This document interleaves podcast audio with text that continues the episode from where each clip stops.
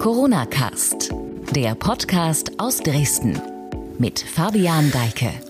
Hallo, einen schönen Feiertag wünsche ich Ihnen. Ich bin Fabian Deike und ich freue mich, dass Sie auch heute beim Corona-Cast reinhören. Es ist der 1. Mai und passenderweise reden wir an diesem Tag über das Thema Arbeit und Arbeiten in Zeiten von Corona.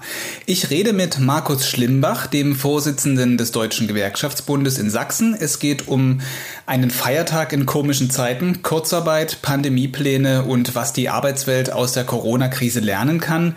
Und vorab noch ein kleiner Hinweis das Gespräch wurde vor ein paar Tagen aufgezeichnet, deshalb gibt es auch heute in dieser Folge ausnahmsweise kein News-Update vorab. Jetzt reden wir mit Markus Schlimbach, dem Vorsitzenden des DGB in Sachsen. Hallo, schön, dass Sie dabei sind. Ja, schönen guten Tag, hallo. Es ist der 1. Mai. Für gewöhnlich begeht ein Gewerkschafter diesen Tag ja eigentlich nicht zu Hause. Wie ist das dieses Jahr? Halten Sie sowas wie eine digitale Rede? Das ist für uns äh, eine ganz ungewöhnliche, besondere Situation. Es ist seit Jahren äh, das erste Mal, dass keine äh, Mai-Demonstrationen, keine Kundgebungen am 1. Mai stattfinden. Das ist schon ganz ungewöhnlich. Und äh, ja, ich kann nur eine digitale Rede halten, die natürlich auch viel kürzer ist als eine sonstige Mai-Rede. Insofern ist das schon eine besondere Situation. Besondere Situation ist ja auch momentan in der Arbeitswelt. Mit welchen Problemen äh, wenden sich jetzt so Arbeitnehmer vor allem an Gewerkschaften? Das ist äh, sowas von äh, geteilt. Die einen haben keine Arbeit oder sind in Kurzarbeit und die anderen wissen gar nicht, wo sie äh, aufhören sollen, weil es so viel Arbeit gibt. Und das zieht sich quer durch die Branchen. Ähm, wir haben das in allen Bereichen.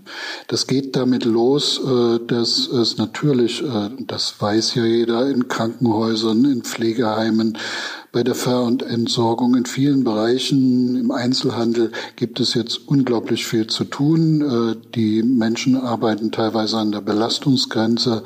Dann sind natürlich noch die ähm, gesetzlich möglichen Arbeitszeiten auf bis zu zwölf Stunden ausgedehnt worden weil es natürlich auch notwendig ist, dass es äh, einerseits Fachkräfte in den Krankenhäusern gibt, Andererseits ist das natürlich eine riesengroße Belastung für die Beschäftigten, die da jetzt äh, in den Krankenhäusern äh, im Prinzip äh, gegen Corona kämpfen. Und andererseits haben wir natürlich die Beschäftigten, äh, wo jetzt gar nichts läuft in der Gastronomie, in äh, vielen Industriebetrieben, die ihre Produktion runtergefahren haben, ähm, wo ähm, jetzt in Bereichen, die geschlossen worden sind, in den Veranstaltungsbereichen, Theater, Museen, in den Zoos, überall äh, haben die Beschäftigten derzeit weniger oder gar nichts zu tun. Ähm, dort wird Kurzarbeit eingeführt und da gibt es natürlich viele Fragen, wie das mit Kurzarbeit geht und äh, was mit den Arbeitsplätzen wird. Also insofern eine total gespaltene Arbeitswelt. Hm, zum Thema Kurzarbeit reden wir dann gleich noch. Ich würde noch mal auf das eingehen wollen, was Sie gerade sagten mit äh, die die die Arbeitnehmer haben teilweise zu viel zu tun oder halt gar nichts mehr zu tun. Äh, gerade für die, die zu viel vielleicht zu tun haben, für die bergen das ja auch so Folgeprobleme. Glauben Sie, dass im schlimmsten Fall so sowas wie der DGB Rechtsschutz nach der Corona-Krise viele Arbeitsrechtsprozesse zu begleiten haben wird? Das wird wahrscheinlich so sein, weil natürlich diese Situation ist auch für das Arbeitsrecht, für all das, was äh, jetzt in, auf, ähm, in den Betrieben oder Verwaltungen passiert, eine ganz besondere Herausforderung. Wir haben das alle noch nicht erlebt in so einer Form. Und da gibt es natürlich viele Fragen, die darüber geklärt werden müssen. Das geht manchmal bei solchen einfachen Sachen los, wie das mit dem Unfallschutz in dem, im Homeoffice oder andere Sachen eben auch mit dieser langen Arbeitszeit, ob dann äh, Mitbestimmungsrechte tangiert werden, äh, ob es Möglichkeiten für den Einzelnen gibt, auch solche äh, langen Arbeitszeiten abzulehnen. Also da gibt es immer wieder äh, Rechtsunsicherheiten, die dann hinterher äh, sicher mit den Gerichten geklärt werden müssen. Insofern darauf bereiten wir uns auch vorher. Hm, also ohne, dass jetzt mein Arbeitgeber Angst haben muss, aber ich hole mal ein bisschen aus und gehe auf meine Arbeitswelt momentan ein. Äh, ich arbeite aktuell im Homeoffice, also mein Arbeitgeber sagt, dass das auch alle machen sollen, die es tun können. Es gibt auch bei uns in der Firma Jobs, die nicht von zu Hause zu erledigen gehen. Das ist dann sowas wie in der Druckerei zum Beispiel. Finden Sie jetzt übertragen auf die gesamte Arbeitswelt, dass Firmenchefs momentan ausreichend für den Gesundheitsschutz tun, aber auch für den Arbeitsschutz tun, jetzt in dieser besonderen Situation, oder sehen Sie da Nachbesserungsbedarf? Also ich denke schon, dass sehr viele Firmenchefs äh, äh gute Regelungen treffen und äh, gerade das Thema Homeoffice äh, ist ja eins, wo die Lernkurve äh, für Firmenchefs äh, jetzt äh, enorm groß gewesen ist. Viele haben jetzt gemerkt, es geht im Homeoffice, auch wenn, und das gebe ich auch zu, und ich habe es ja auch selbst äh, äh, ausprobiert, weil ich es musste, auch weil ich in eine Quarantäne, selbstgewählte Quarantäne auch gegangen bin, 14 Tage lang. insofern, da ist das Homeoffice ist eine Möglichkeit, aber es, es setzt oftmals nicht die Kommunikation, die äh, in einem normalen Arbeitsplatz stattfindet. Und ich glaube, äh, das ist äh, durchaus, hinterher werden wir feststellen, Homeoffice geht. Aber es geht äh, eigentlich nicht so lange, äh, sondern das ist eine Ergänzung zu den üblichen äh, Arbeitswelten. Andererseits, und das ist das, wo wir durchaus auch uns ärgern und wo es auch einen Nachbesserungsbedarf gibt, natürlich gibt es immer noch Betriebe, wo die äh, Einhaltung von Arbeitsschutzstandards, die jetzt in dieser besonderen Situation der Corona-Pandemie längst nicht eingehalten werden. Äh, wir sehen das teilweise auf den Baustellen, wo äh, die äh, Kolleginnen und Kollegen dort ähm, unter sehr unhygienischen Bedingungen. Wenn da nur ein Mobilklo dasteht, was keine keinen Wasseranschluss hat, wo man sich nicht die Hände waschen kann. Äh, das gibt's natürlich auch auf den Feldern, dort wo jetzt die Ernte äh, gemacht wird. Äh, da ist in manchen Bereichen ist tatsächlich noch viel zu tun, damit die Arbeitsschutzstandards eingehalten werden können, die jetzt natürlich verändert werden müssen. Und dann geht es auch weiter. In manchen Industriebetrieben ist es äh, sehr schwer möglich, nur äh, die anderthalb Meter bis zwei Meter Abstand zu halten. Wenn man am Band arbeitet, äh, ist das oftmals nicht gut einzuhalten. Insofern äh, da müssen dann aber auch Möglichkeiten geschaffen werden, ob das Abtrennwände äh, sind oder äh, dann äh, Mundschutz vorhanden ist. Auch äh, ordentliche Handschuhe müssen zur Verfügung gestellt werden und andererseits natürlich immer wieder äh, Möglichkeiten zum Händewaschen. Aber es geht ja auch noch weiter. Schichtpläne müssen entzerrt werden, damit möglichst wenig Menschen sich begegnen äh, beim Schichtwechsel. Da gibt's äh, sehr gute Beispiele, aber es gibt leider eben auch Betriebe, wo es äh, längst nicht so gut läuft, wie es laufen sollte. Aber äh, ich glaube, das ist für alle jetzt eine Lernsituation und äh, äh, wir haben da äh, viel Bedarf, aber äh, das ist ein notwendiger Bedarf in der jetzigen Situation. Was ist denn so das leichtsinnigste, in Anführungsstrichen, was Ihnen da bis jetzt begegnet ist? Das leichtsinnigste. Naja, ich bin also schon allein das einfache Ding. Äh, man sieht ja immer mal wieder die äh, vollbesetzten äh, Bullis durch die Gegend fahren mit Bauarbeitern. Ähm, da können wir Abstandsregeln äh, sonst wie äh, rausrufen. Äh, wenn der Arbeitsplatz eine Corona-Schleuder ist und wenn dann viele in einem äh, Transporter zusammensitzen, dann ist das äh, weit weg von jedweder äh, äh, Gesundheitsschutz. Und da können aber auch alle selbst drauf achten. Man muss nicht in einem vollbesetzten Bulli mit sieben, acht Leuten fahren. Das äh, ist nicht notwendig. Aber man kann jetzt auch nicht die Arbeit ruhen lassen und sofort sich neue Fahrzeuge anschaffen als Bauunternehmer jetzt zum Beispiel. Nee, da muss man schon, äh, äh, zum Beispiel ist es durchaus möglich, dass äh, es äh, die, äh, die Anfahrt mit dem äh, Privat-Pkw ermöglicht wird. Es ist durchaus möglich, dass man äh, vielleicht das in zwei äh, äh, Etappen fährt, aber äh, die Leute da in, in so einen Transporter zusammenzufärchen, das ist jetzt auch nicht gerade wirklich sinnvoll. Und ich meine, da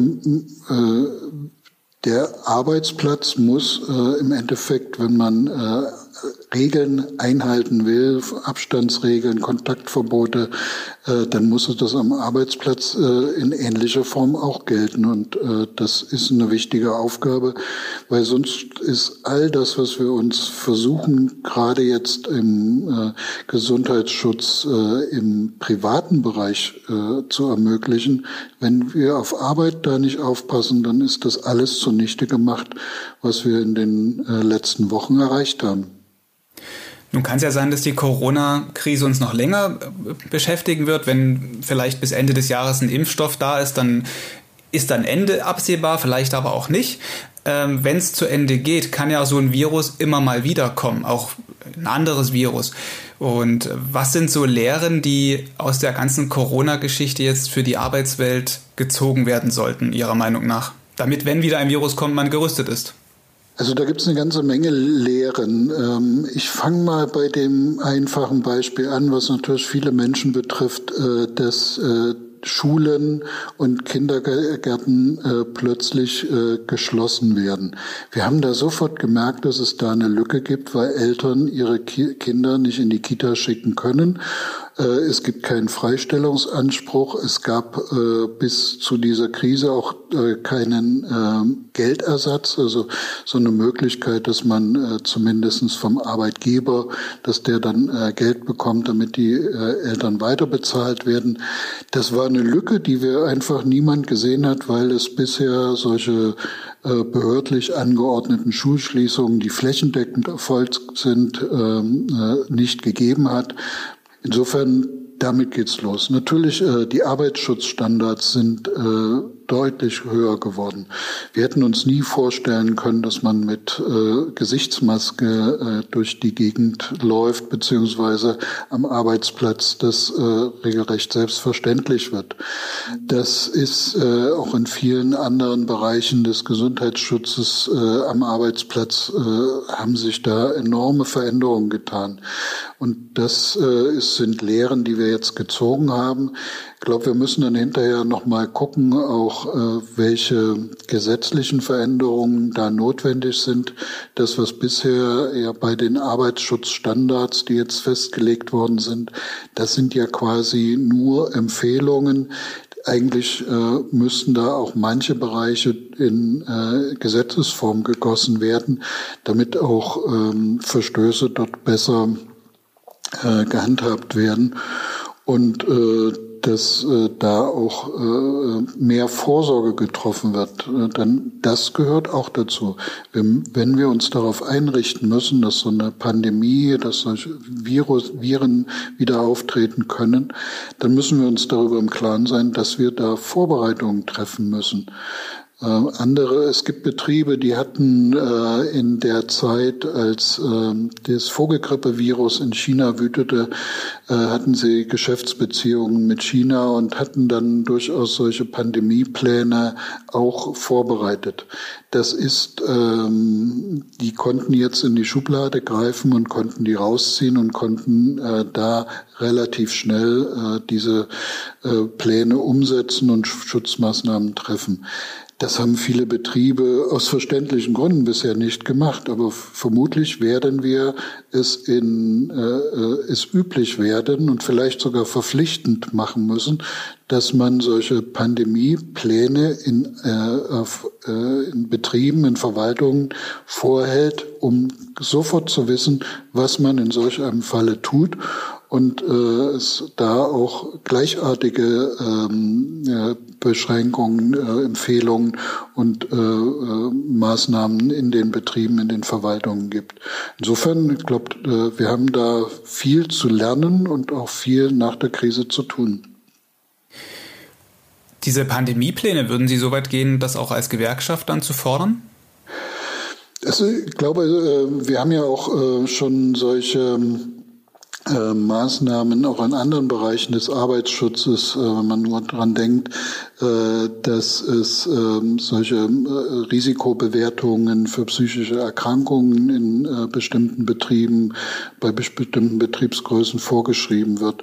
Und ich glaube, äh, wir müssen uns darauf einrichten, dass diese Pandemiepläne durchaus verpflichtend auch äh, in Betrieben eingeführt werden müssen, damit eben äh, Vorsorge getroffen wird, dass sofort richtig gehandelt wird. Und ich glaube, da, ja, da werden wir als Gewerkschaften diese Forderung haben wir schon erhoben.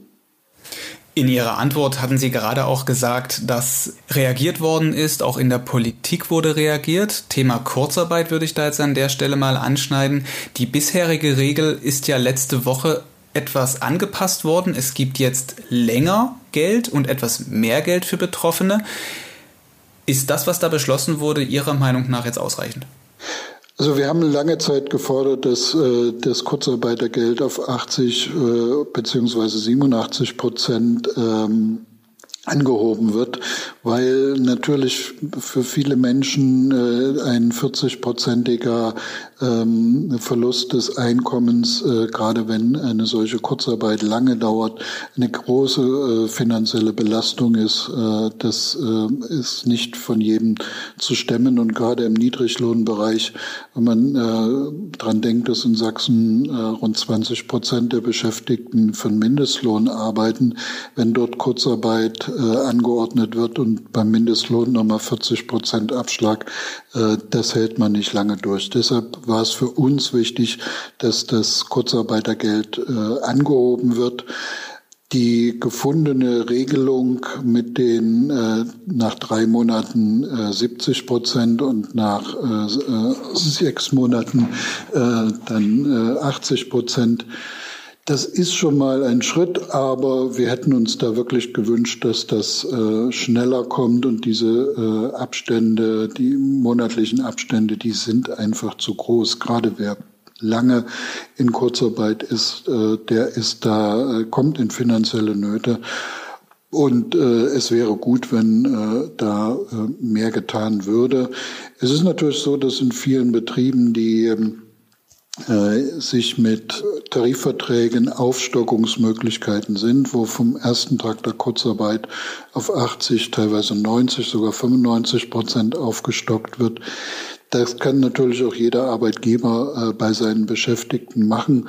Und ich glaube, das ist auch notwendig, damit äh, diese Kurzarbeit äh, nicht dazu führt, dass viele Leute noch zusätzlich zum äh, Amt, äh, zum Jobcenter müssen, um äh, zusätzliches Wohngeld oder Aufschläge sonst noch zu beantragen. Insofern äh, die Aufstockung auf 80 90 Prozent ist notwendig, um diese Krise auch finanziell zu überstehen. Der DGB Sachsen ist ja selber auch ein Arbeitgeber. Wurde da auch Kurzarbeit äh, beantragt oder angeordnet? Nee, wir haben äh, unsere Leute nicht in Kurzarbeit, auch weil wir das äh, gar nicht haben, muss man jetzt auch sagen, wir haben so viel zu tun, äh, weil sich in der politischen Lage durchaus ständig was ändert und wir in der Beratung bei unseren Kolleginnen und Kollegen äh, da unterstützen. Insofern, nee, Kurzarbeit haben wir nicht angeordnet. Wir hatten gerade auch gesagt, dass eben gerade bei geringen Einkommens, also bei Leuten mit geringen Einkommen, das Problem mit der Kurzarbeit ja ist, dass irgendwann das Geld auch alle ist und sie deshalb mehr brauchen. Tut der DGB oder tun die Gewerkschaften da auch etwas dafür, dass man zum Beispiel für Leute, die da Mitglied in einer Gewerkschaft sind, die, die ähm, Gewerkschaftsbeiträge für die Zeit erlässt oder senkt? Äh, Gewerkschaftsbeiträge werden nach dem ähm, Bruttoentgelt äh, erhoben und da ist es so, dass tatsächlich ähm, äh, bei den Gewerkschaften durchaus, in Kurzarbeit ist, äh, äh die Gewerkschaftsbeiträge dann äh, niedriger sind. Das ist, äh, hat aber jede Gewerkschaft ihre eigenen Regelungen, aber grundsätzlich ist es schon so. Seit der Corona-Krise dürfen ja auch Lehrlinge in Kurzarbeit gesetzt werden. Ist für die Lehrlinge auch ausreichend gesorgt? Ähm, jetzt ist natürlich durch die Regelung, die der Freistaat äh, geschaffen hat, äh, es möglich, dass äh, die, das Lehrlingsentgelt, was in den ersten sechs Wochen nicht gekürzt werden kann und wo der Arbeitgeber immer äh, in der Verpflichtung ist, äh, dieses Lehrlingsentgelt zu zahlen. Äh, das ist im Berufsbildungsgesetz geregelt. Ähm, und da hat der Freistaat jetzt eine Möglichkeit geschaffen, dass äh, dieses äh, Lehrlingsentgelt zu 100 Prozent ähm, ersetzt wird. Uns ist es wichtig, dass die Azubis nicht in die Arbeitslosigkeit beziehungsweise zum Ausbildungsabbruch gedrängt werden und dass damit die Möglichkeit geschaffen wird, dass Auszubildende weiter äh, beschäftigt werden. Insofern, äh, da ist äh, durchaus was getan. Es muss natürlich, und da muss man auch drauf äh, ähm, Wert legen, es ist ein Ausbildungsverhältnis. Und die Auszubildenden sollten natürlich auch möglichst während der Kurzarbeit äh, nicht einfach nur nach Hause geschickt werden, sondern äh, dass es durchaus dann von den Kammern und von äh, den Betrieben Angebote gibt, damit die Jugendlichen sich trotzdem weiter qualifizieren, äh, damit ähm, die Ausbildung eben nicht äh, nur äh, eine Kurzarbeit ist und ein Schulausfall, sondern äh, durchaus auch weitergeführt werden kann. Äh, da halten wir schon, dass die Arbeitgeber und die Kammern, die dafür zuständig sind, in der Pflicht sind, dies auch zu gewährleisten. Vielleicht noch eine allerletzte Frage zum Thema Kurzarbeit. Leiharbeitsfirmen haben jetzt auch das Recht, Kurzarbeit zu bekommen. Die waren ja normalerweise ausgeschlossen von diesen Maßnahmen. Aus gutem Grund oder wieso kommt das jetzt? Die Idee, die früher dahinter stand, und das äh, gehört dazu, weshalb sie aus der, Leih äh, aus der Kurzarbeit eigentlich ausgeschlossen waren, ist, dass es äh, eigentlich nur Spitzen abgedeckt werden sollten mit Leiharbeitern.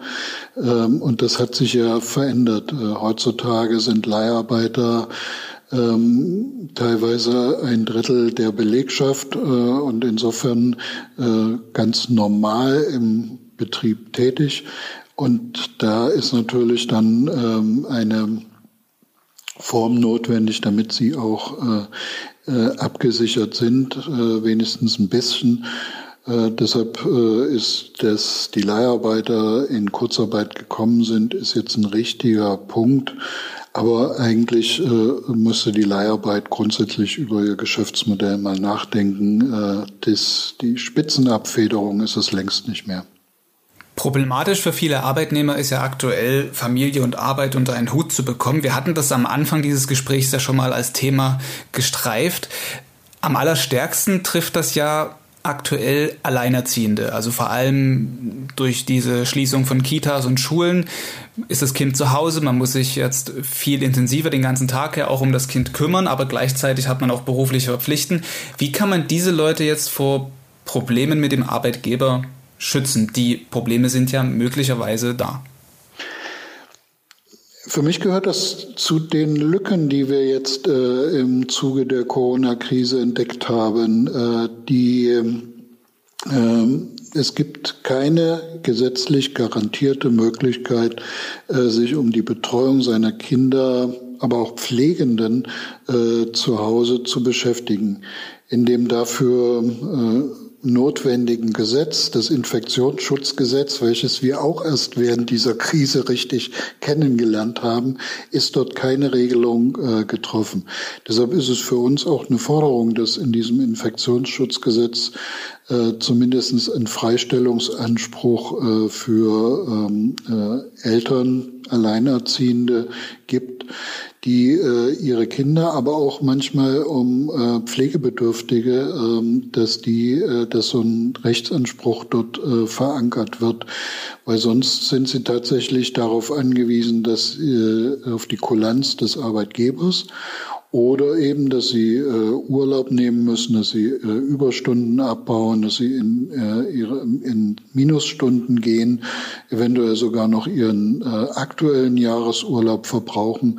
Also da ist ähm, durchaus äh, der Druck auf die Eltern äh, in so einer schwierigen Situation äh, kann vom Arbeitgeber hoch sein und da muss es konkrete Regelungen in dem Infektionsschutzgesetz geben, damit Eltern da auch ihre äh, Kinder äh, betreuen können, wenn es ja keine andere Betreuungsmöglichkeit gibt.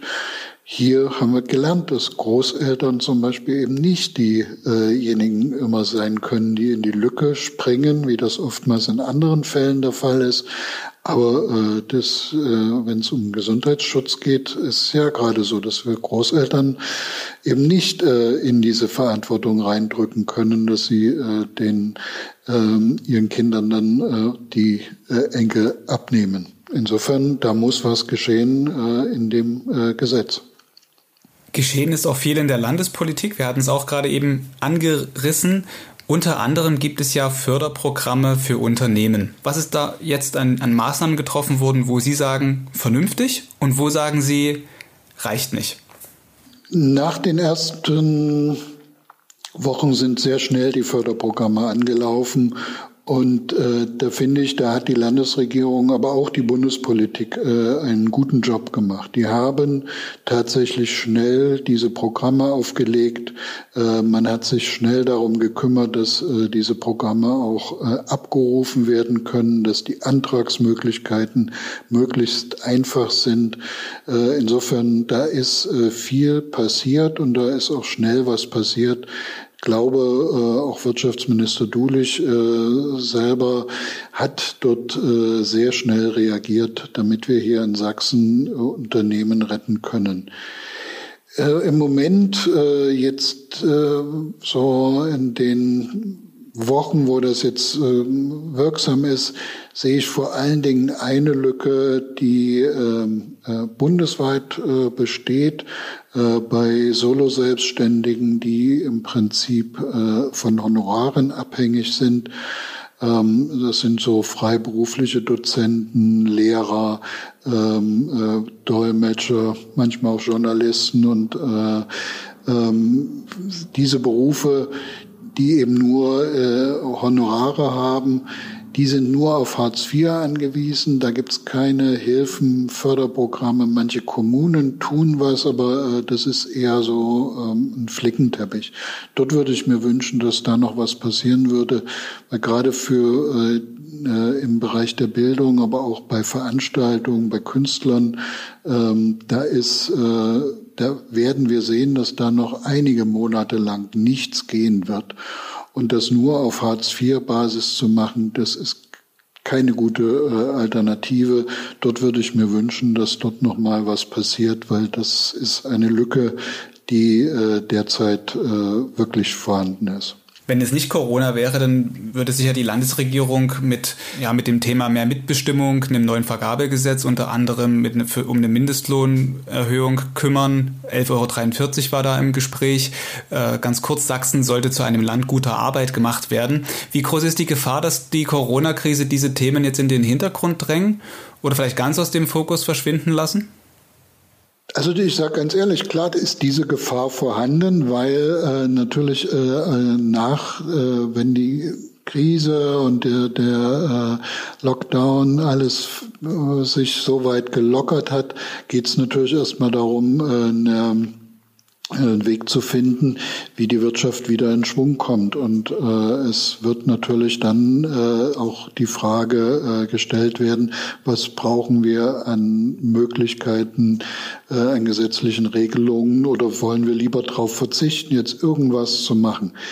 Ähm, wir halten aber gerade an dem Vergabegesetz, äh, ist für uns schon ein wichtiger Punkt, weil äh, natürlich äh, ein wichtiges Element, um die Wirtschaft wieder in Gang zu bekommen, ist äh, die ähm, äh, öffentliche Auftragsvergabe.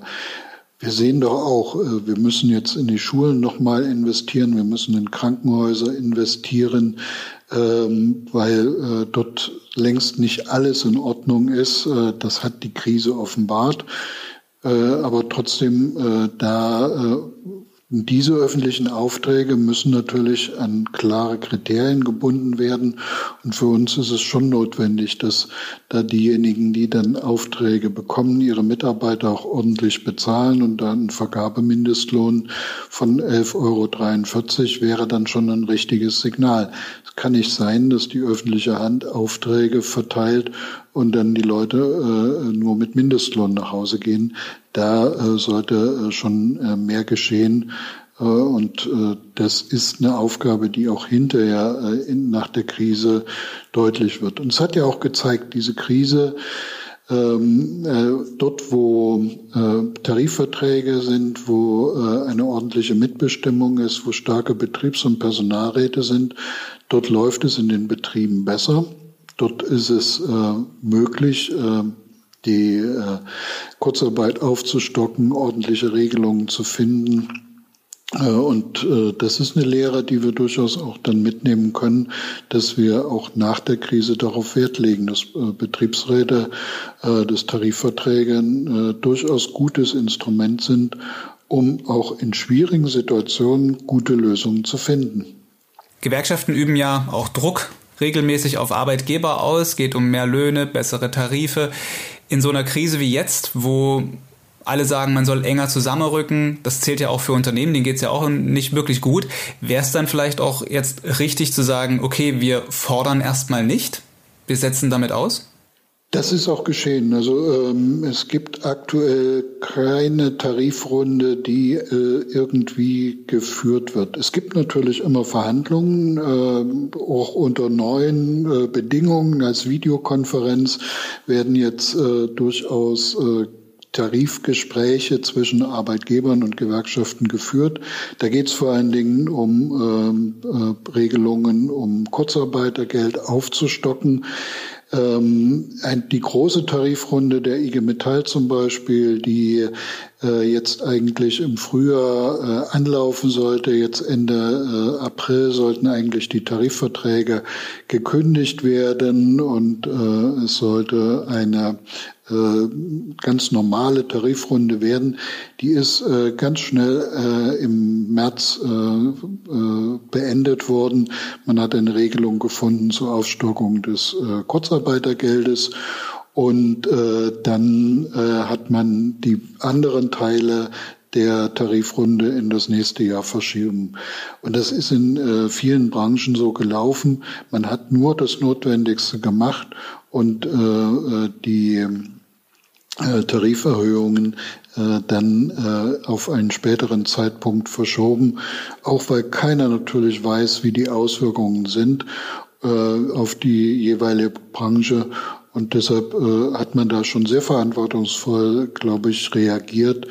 Ähm, da gibt's äh, im Moment äh, auch keinen Ärger mit den Arbeitgeber, sondern äh, das ist durchaus da in, in einer guten Zusammenarbeit äh, zustande gekommen. Ich glaube, da hat sich auch gerade die Tarifpartnerschaft in Deutschland bewährt. Abschließend habe ich noch eine Frage. Auf Ihrem Twitter-Profil geben Sie in den persönlichen Angaben den Begriff Work 4.0 an. Den zu erklären, das führt jetzt hier vielleicht zu weit. Äh, daher kurz, es geht um Digitalisierung bei diesem ganzen Begriffswerk. Wünschen Sie sich, dass durch Corona vielleicht die Arbeitswelt jetzt auch im digitalen voll und ganz ankommt? Ja, das würde ich mir wünschen. Ähm, aber, und das ist der, der Punkt, der jetzt auch ein bisschen liegen geblieben ist, äh, es muss dabei Regeln geben. Das haben wir ja auch festgestellt. Das Homeoffice, so schön das alles ist, ähm, es führt auch zu einer Entgrenzung für diejenigen äh, zu, äh, die darin sind. Ähm, man muss nebenbei die Kinder vielleicht noch äh, irgendwie beschäftigen und äh, dann äh, fängt man abends, äh, wenn die Kinder im Bett sind, nach 20 Uhr noch äh, großartig an zu arbeiten und hat es schon versucht, den ganzen Tag versucht. Das ist manchmal eine Belastung für alle. Insofern, äh, das wäre ein wichtiger Punkt, der nach der Krise aufgegriffen werden muss, dass man Regelungen für die ähm, für die Arbeit 4.0 äh, führt man, dass man die äh, weiterführen muss. und äh, dass da die Diskussion konkreter wird, dass wir da äh, Veränderungen haben. Und die Arbeitswelt wird sich äh, teilweise dramatisch verändern. Es werden ähm, die Arbeitswelten werden anders werden, auch durch die weitere Entwicklung von künstlicher Intelligenz, von, von viel mehr Robotik, äh, die eingesetzt wird. Äh, insofern, da haben wir eine richtig große Aufgabe, die wir nach der Krise bewältigen müssen äh, und auch gemeinsam mit den Arbeitgebern angehen müssen, aber auch mit den Regierungen. Äh, das ist ein Projekt, welches uns in den nächsten Jahren auf jeden Fall noch viel, viel stärker, als wir das vielleicht jetzt wahrgenommen haben, beschäftigen wird. Die Arbeitswelt wird sich verändern. Nach Corona erst recht ein wenig mehr. Markus Schlimbach, vielen Dank für das Gespräch zum 1. Mai heute. Gerne, danke schön. In diesem Jahr ist es ja ein Feiertag unter besonderen Umständen. Ich hoffe, Sie alle, die zugehört haben, haben trotzdem einen schönen Feiertag jetzt. Informationen zur Corona-Lage gibt es auf sächsische.de und damit sage ich an dieser Stelle auch schon Tschüss, bis nächste Woche.